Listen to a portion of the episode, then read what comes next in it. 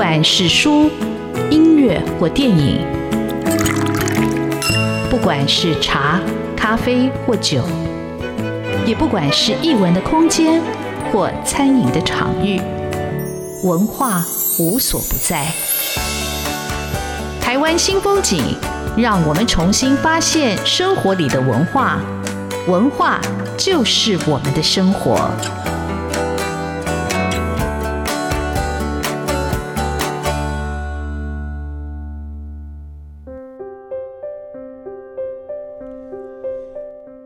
喜欢按下快门的轻盈声响，嚓的一声，这个世界某个瞬间，某一片光影的行进，被相机裁切下来，收进充满魔法般的小暗室里，封印在底片上。底片感光度十二，光圈六点三，艳阳下，你准备好拍摄任何东西。世界充满新的事物，你转动旋钮。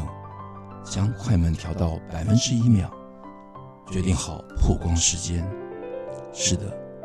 时间就在你的手中。以上这段是小说家朱克之的《蓝光》，我非常非常喜欢的摄影家跟非常喜欢的作家，这两者终于结合在一起，有了一本非常精彩的小说。哦，蓝光一出版的时候，其实我就注意到了，但一直没有时间读。直到前阵子去美国，在飞机上的漫长的旅程，我终于有时间好好来看这本小说。这个小说把我带回了很多所遗忘的影像、景象、场域、历史、空间跟故事。呃，我们今天就邀请作家朱克之。来分享他的这部小说的创作故事。呃，祝贺之是我在访问所有的作家里头第二次来到央广台湾新风景的录音间，因为经过了四年多，克之的作品又再一次的触动，我想一定要特别请他来分享这本书的创作故事。更特别的是，克之也去了一趟爱荷华参加。国际作家的写作计划，在那里待了十周。那到底这十周，克之自己感受到什么，体会到什么，他自己有什么样的一个心得？我想就借由今天这个访谈，让克之来跟所有的听众朋友来分享。那听众朋友如果还不知道朱克之是谁，可以上网去 Google 一下，他得过非常非常多的文学奖，而这本《蓝光》得到的是罗曼·罗兰第一届的小说奖。我们欢迎作家朱贺之，贺之好。志峰老师好，大家好。可是你叫我志峰哥就好了哈，我们那么熟，是不是？啊，可是很高兴你又来上我们的节目，因为真的很特别，你是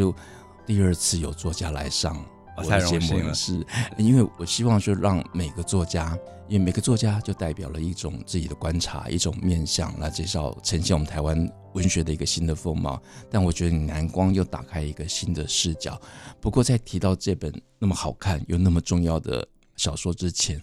我想请你先跟听众朋友分享一下，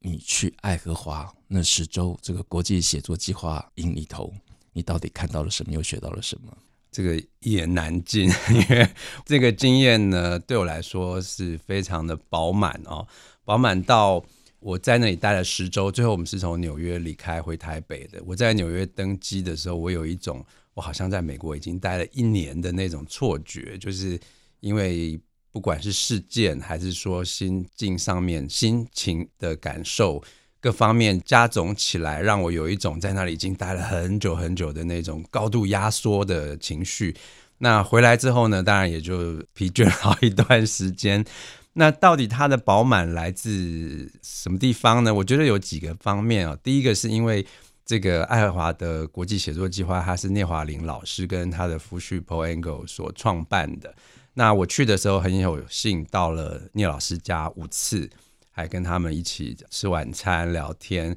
那聂老师已经九十多少啊，九十有没有是九十八还是多少？我有看到照片，对，非常高龄的一个一个老师。那能够跟一个这样文坛的，不管是他自己作为小说家的创作，还是说他主持这个国际写作计划在国际上的影响力哦，他就是一个传奇人物。然后我有机会能够这么近距离的跟老师相处这么多次，那就是很很大的一个冲击。那另外就是说，这个写作计划它因为呃邀请全世界。我们讲可能是非主流国家啊，有总共有三十五国的作家。所谓非主流，就是欧美中心以外的啊，比如说呃拉美就有五六个，然后呃东欧也有五六个，那非洲五个吧，亚洲也是大概四五个。所以这些有很多你一辈子大概不会遇到的啊，像是加纳、乔治亚，或者是呃西非的这个几内亚比索哈，那就是很多国家你可能。你想都想不到，遇都遇不到，甚至国民第一次听说的作家，你在那里，大家聚在一起，就形成很丰富的一个文化景观。那我们就很密切的，大家有很多的文学议题的讨论，当然也会吃喝玩乐，所以它就呃很充实、很丰富。那我先跟听众朋友补充介绍一下，其实。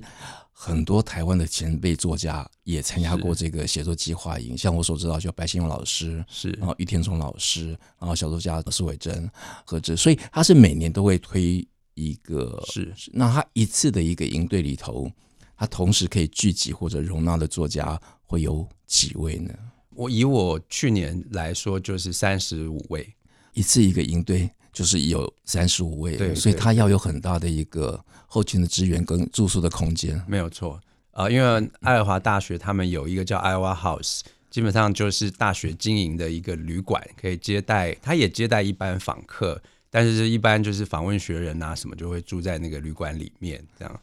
那他这个计划其实从一九六零年代就开始，我们是第六十届，因为中间疫情关系停过，所以我们是第六十届。台湾第一个受邀去的是雅贤老师哦，那雅贤老师是对对，当时其实聂华苓老师跟 Paul Engle 他们是想要找所谓当时定义的第三世界国家的作家，然后而且要找异议作家，当然他们就是希望说培养这些意义作家的眼界跟写作能力，回去之后改变他们的社会。那当时因为中国还没有对外开放的关系，他们邀不到中国作家，所以台湾就以自由中国加引号，对，自由中国的这个名义呢，就是每年都有选派作家过去。那我这次很幸运的在聂老师家的时候，我们也跟人在呃温哥华的雅贤老师通电话。雅贤老师也九十岁了，那很令我惊讶的是，第一个他脑筋非常的清楚啊，第二个是他跟聂老师还开玩笑。假装认不出聂老师是谁，因为聂老师就故意隐瞒自己的身份，当然一听就知道嘛，哈，就说呃，王叔叔，你猜我是谁？那那雅贤老师也陪他玩。后来雅贤老师跟聂老师的妹妹讲上话的时候，还说我们是同时代的人，我们拥有同样颜色的梦。我想，哇，一个九十岁的老诗人一出口就是一个诗，真的是很很令人触动。那我们在这个电话里面，我们几个呃晚辈的华文作家就朗读了这个雅贤老师的诗，向他致意。那是一个很令人温馨而且记忆深刻的一刻。哦，那个听起来真的很温暖。那诗人雅贤呃雅公，其实我跟他有短暂的接触。他几年前回到台湾来的时候，我曾经有机会跟他见面，然后吃过两次饭，然后也跟他约过稿。那可惜也后来因故中断。那其实也有过一些的书信往返，但看他的纪录片，听到他朗读自己的作品，真的是让人非常的感动。他不止头脑清楚，而且声音还有哦那个诗韵，其实就是会让人觉得佩服。那刚才你在讲这个作家营里头，其实我突然觉得还有点像选手村的感觉。我觉得当三十五个来自世界各地的作家住在这样一个呃旅馆里头，你们除了讨论文学议题以外，有规定说，哎。结束的时候需要交什么样的作品出来吗？倒没有，因为像我自己写长篇小说，我不写别的东西。有啦，我会写点散文，所以他事实上并不要求你缴交什么作品。但是呢，这些作家们很自发性的就有一些作品的交换，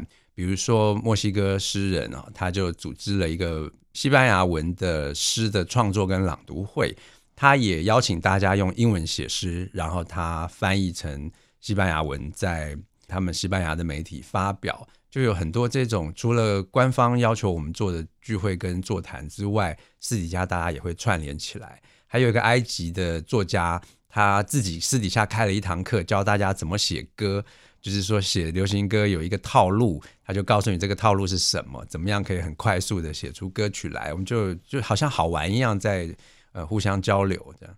呃，那听起来是很不错。那你最难忘的一个在写作上的一个经验的交流上，就是你这个同期的这些作家里头，有没有什么样的一个事件，或什么样的一个人或者作品，对你的写作上会有特别的一个？启发或者是一个打开。呃，就我来说，因为我自己的语言就是英文能力其实并不算好，所以我呃很惭愧的，最后还是跟讲中文的中国作家 混得比较熟啊。然后跟呃亚洲作家可能在文化上比较相近，所以很快，所以我跟一个南韩作家 Kang Pin-yong，然后跟这个越南的作家 Han Chang。我有比较仔细的看他们作品的英文版本，然后跟中国作家戚景年还有这个春树，我们有比较多的讨论。呃，甚至于我们有一些私底下还没有发表的一些初稿，互相交换看，给对方意见。这对我来说是很难得的经验，因为一般情况下我不太把未定稿就初稿拿给太太以外的人或编辑以外的人看。但是在那边，因为我们彼此取得很深的互信，我们互相交换看，也直率的指出我们看到的一些问题，给对方一些意见，我也是得到很多的提醒跟收获。那这个对我的写作有很大的帮助。呃，我觉得这就是呃参加这个国际写作计划，我觉得最重要的一个部分。我们这里休息一下，待会邀请赫之回过头来讲南光。这部小说的写作，但是最特别的是，这部小说得到罗曼·罗兰小说奖，但是这个奖我之前并没有听过。我们会请赫之来讲，到底这是什么样的一个文学奖？那这部小说又是怎么样写出来的？我们休息一下。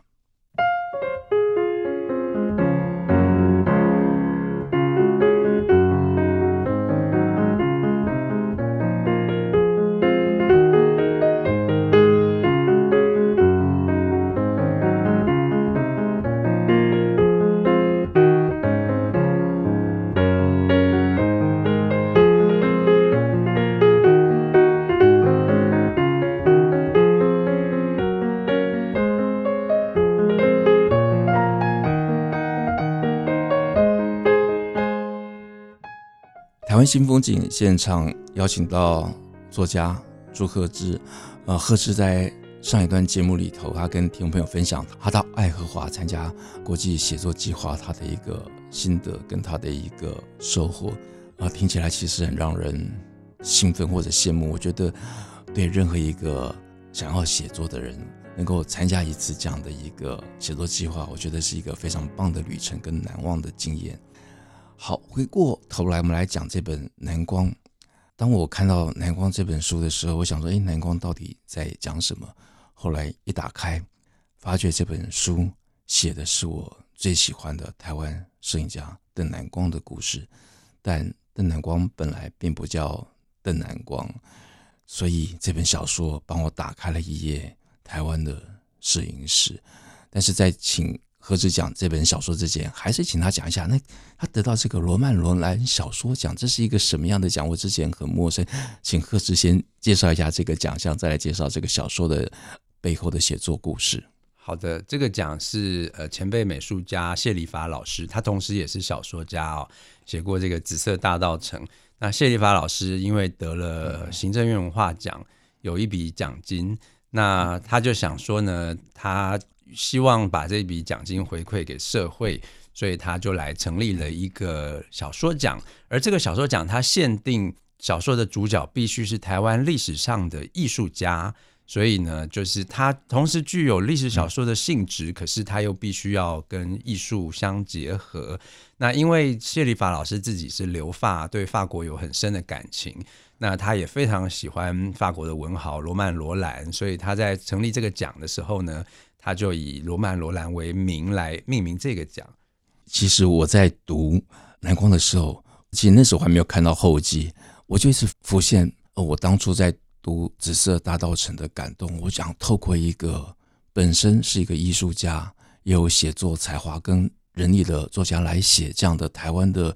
艺术家的故事，非常非常的好看。你虽然不晓得你在没有机会经历过的时代，那艺术家透过这个书写，把他形貌跟他们的梦想留了下来。那同样的，贺知的这本《南光》也具有这样的一个视野跟一个宏大的一个企图。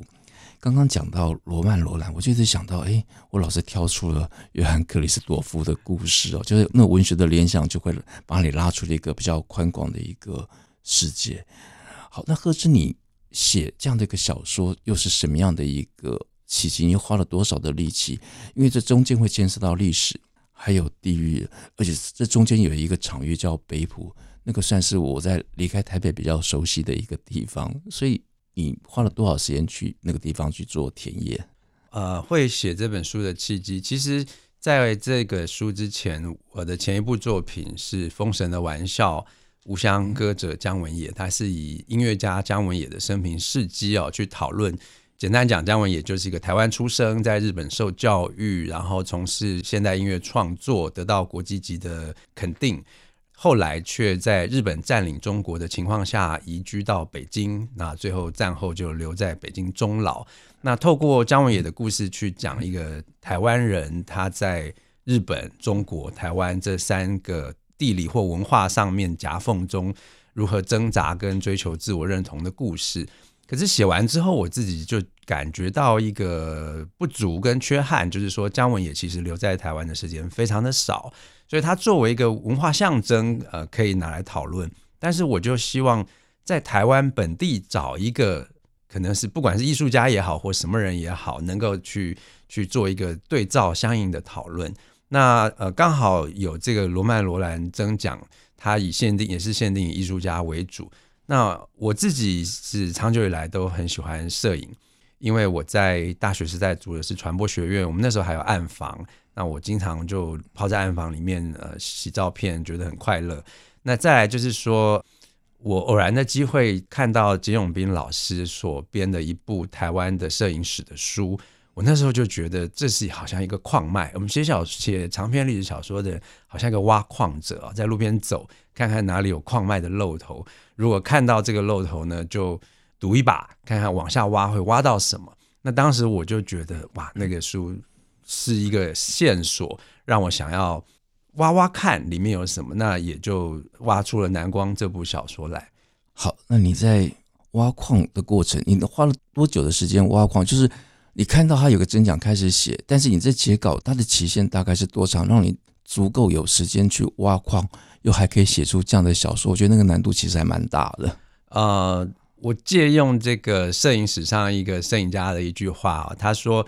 你问我这张照片的曝光时间是多少？我告诉你，相机上我设定的是百分之一秒。可是呢，我其实是用呃，也许他当时如果四十岁，他就会说我是花了四十年的时间来为这个照片曝光。那如果单讲《南光》这本书，我从起心动念要写到完成，大概不到一年。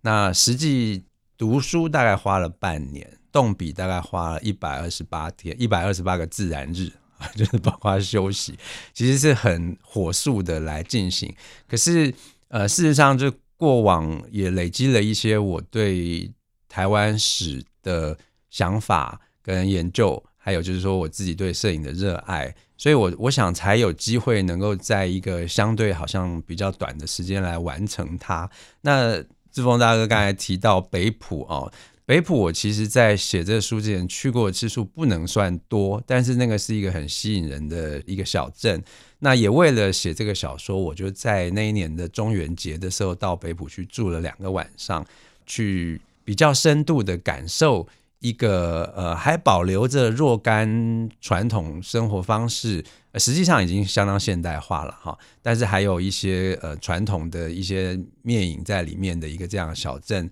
给予我的感受，我也都写在小说里面。是，刚刚贺子讲了一个关键的时间点，叫中元节，他跑到北埔去住两个晚上。我在很，好奇，这个邓南光前辈有没有特别给他什么样的一个灵感跟指示？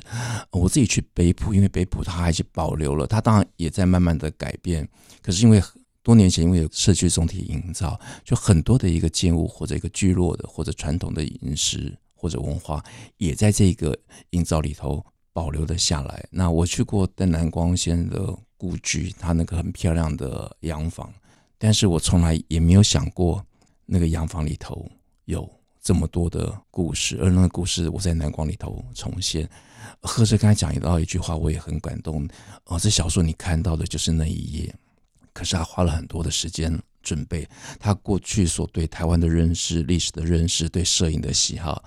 呃，听众朋友如果自己来看这本书，就知道你如果本身不懂摄影或者不喜欢摄影，你一定会被书里头出现的那个数字所搞混到几分之几秒是什么意思。可是你有用里面相机拍照的人就会知道，那个其实你就是为了。捕捉那个瞬间，当那个瞬间其实也就不可得。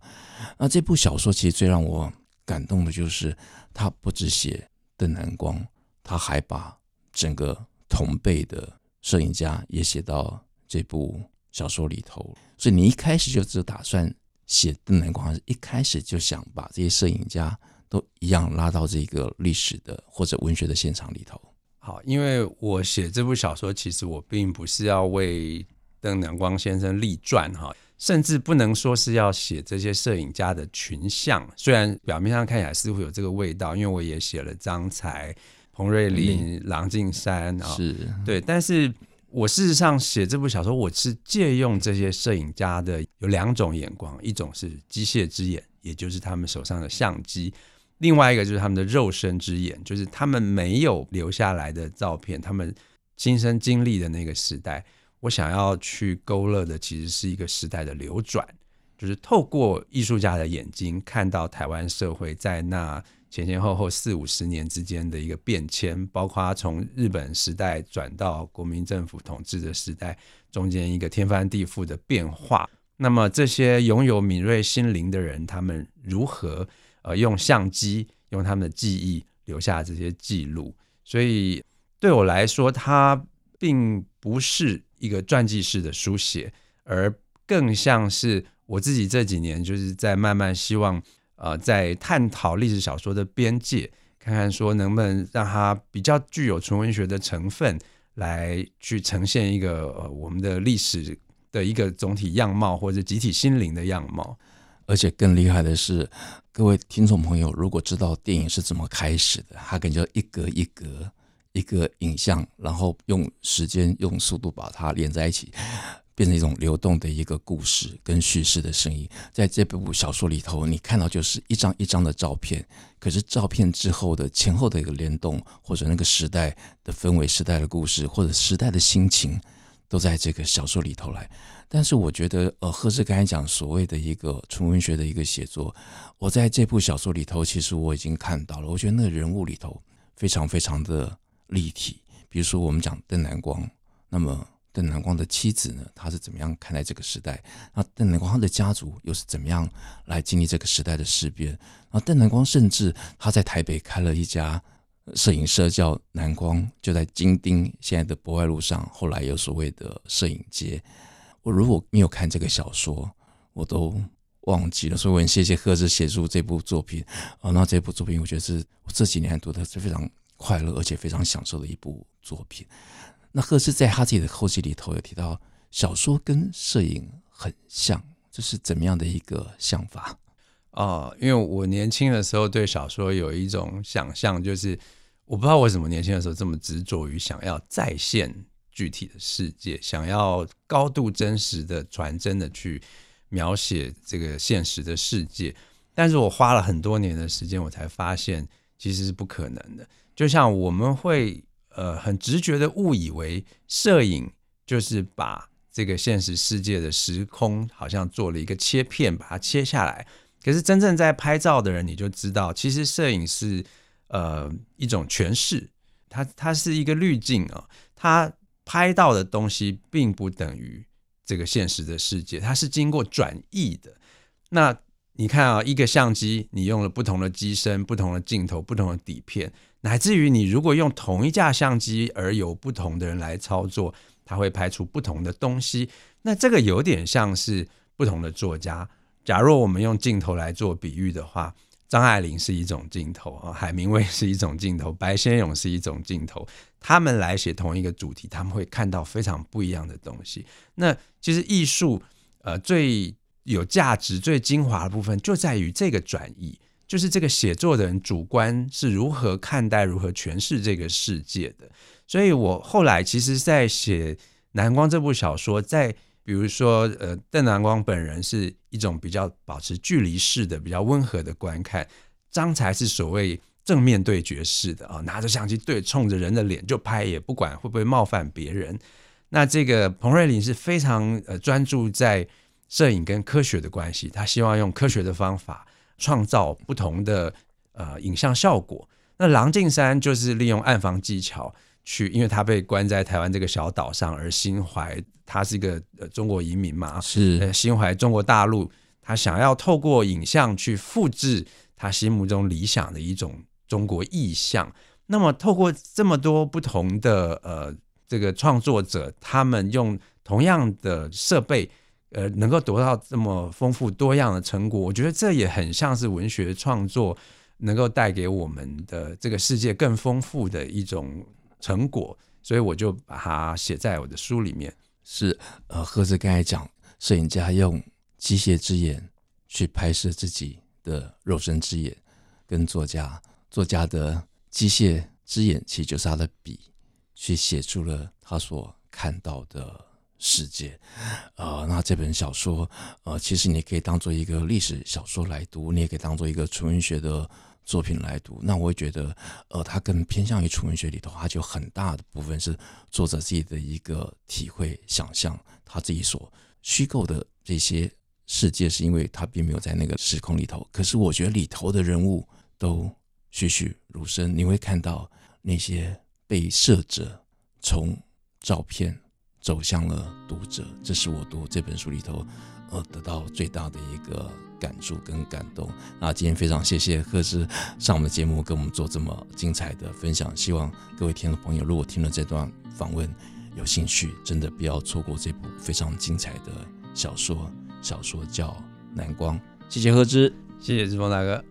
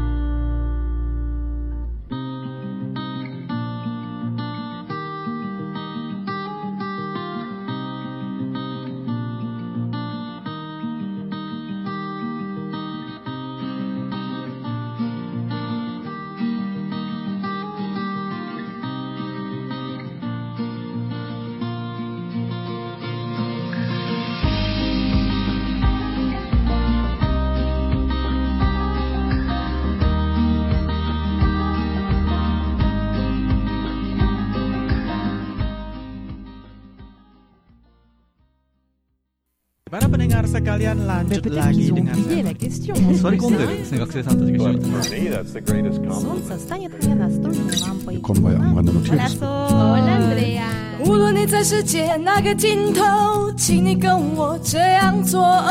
Turn on your radio，阳光 RT。